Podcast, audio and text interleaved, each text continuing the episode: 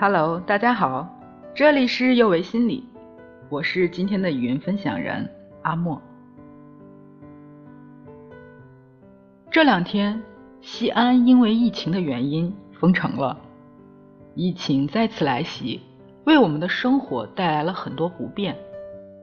暂停又成了我们朋友圈的高频词。这两天，也许你是宅在家里。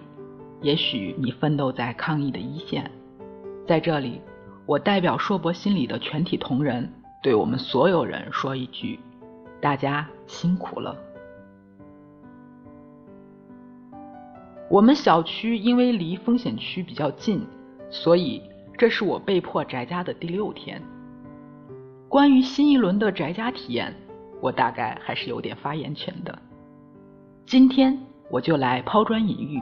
和大家聊一聊关于那些疫情居家的情况下需要注意的方面。由于疫情出现的停摆已经是第二次了，第一次在二零二零年那个寒冬，相信很多人还有印象。而这一次和上一次有所不同，有些人因为上一次的经验，在这一次。应对的更加自如，而有些人则恰恰相反，好像情绪会变得更加难以平复。不论你是哪一种情况，请告诉自己，都是正常的。疫情是一个重大的社会应激事件。应激的意思是个体身心感受到威胁时的一种紧张状态。说白了。疫情打破了我们的生活轨迹，对事情的掌控感，对生命安全的信任等等等等。在这样的一种未知下，恐惧是正常的，负面情绪也是正常的。这不是一个人的问题，而是我们整个社会都在经历的一种考验。最近网上的信息，特别是负面消息不少。首先，我要提醒大家，对于资讯的阅读要适可而止。怎么讲呢？心理学上有种说法叫“注意力等于事实”，关注什么，心里就会产生什么。越是过分关注疫情，内心越容易被疫情充斥。而疫情并不是我们普通人能够去掌控或者消灭的。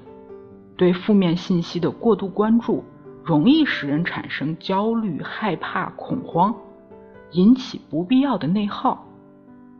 要保护我们的注意力，把精力用在真正重要的事上。每天对于资讯的阅读不要超过一个小时。这一个小时不是说每次看一小时，而是一整天下来，所有时间加在一起。不要超过六十分钟。我自己每天只有两个时段来看疫情相关的信息，一个是早晨起床后，第二个是下午工作完后。刚起来去查看一些可能是半夜发布的信息，下午工作完后，我会用看信息的方法来放松一下大脑。每次时间不超过三十分钟，但以我自己的耐性来说。看十分钟我就觉得够了，其他时间我基本是不去关注这些信息的。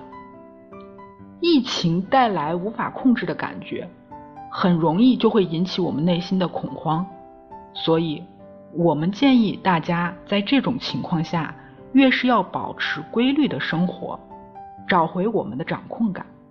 说白了，我们要做好两个链接。一个是与自己的链接，一个是与他人的链接。保护好我们自己的链接，最重要的是要管理好自己的情绪，并且照顾好自己的身体。首先，要做到接纳现实，并且接纳我们的负面情绪。在这个当下，每个人都会有那些负面情绪。要理解这种状态，允许它存在，不要自责，也不要指责和抱怨他人。同时要相信，这些情绪是会过去的。我们不会永远沉浸在焦虑或抑郁中。我们可以做一些让自己快乐的事，或者记录那些美好的时刻，甚至学一些之前没有学、现在有时间想学的技能。另外，要尝试积极的自我对话，不要对自己说“你不应该这么焦虑”，要告诉自己。这个时候焦虑是正常的，我这会儿虽然难受，但很快就会过去。不要对自己说为什么是我，要对自己说现在我能做些什么。关于情绪管理和压力控制，我们后续还有更详细的内容，在这里我只是抛砖引玉。第二个，要保护好和他人的链接。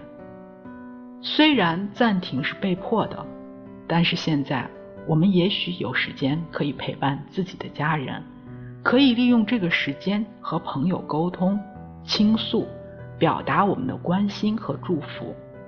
在这里，我提醒一下：如果要和别人交流，建议用语音通话或者视频聊天，这些方式远比文字更有活力，效果更好。此外，如果居家隔离期间，你和你身边的人正在遭受着因疫情带来的心理恐慌、焦虑、不安，欢迎你来找我们聊聊，也希望我们可以陪你度过这段不容易的时光。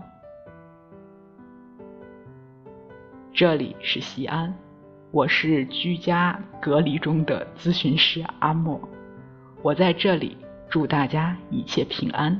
健康快乐，不论你在哪里，世界和我陪伴着你。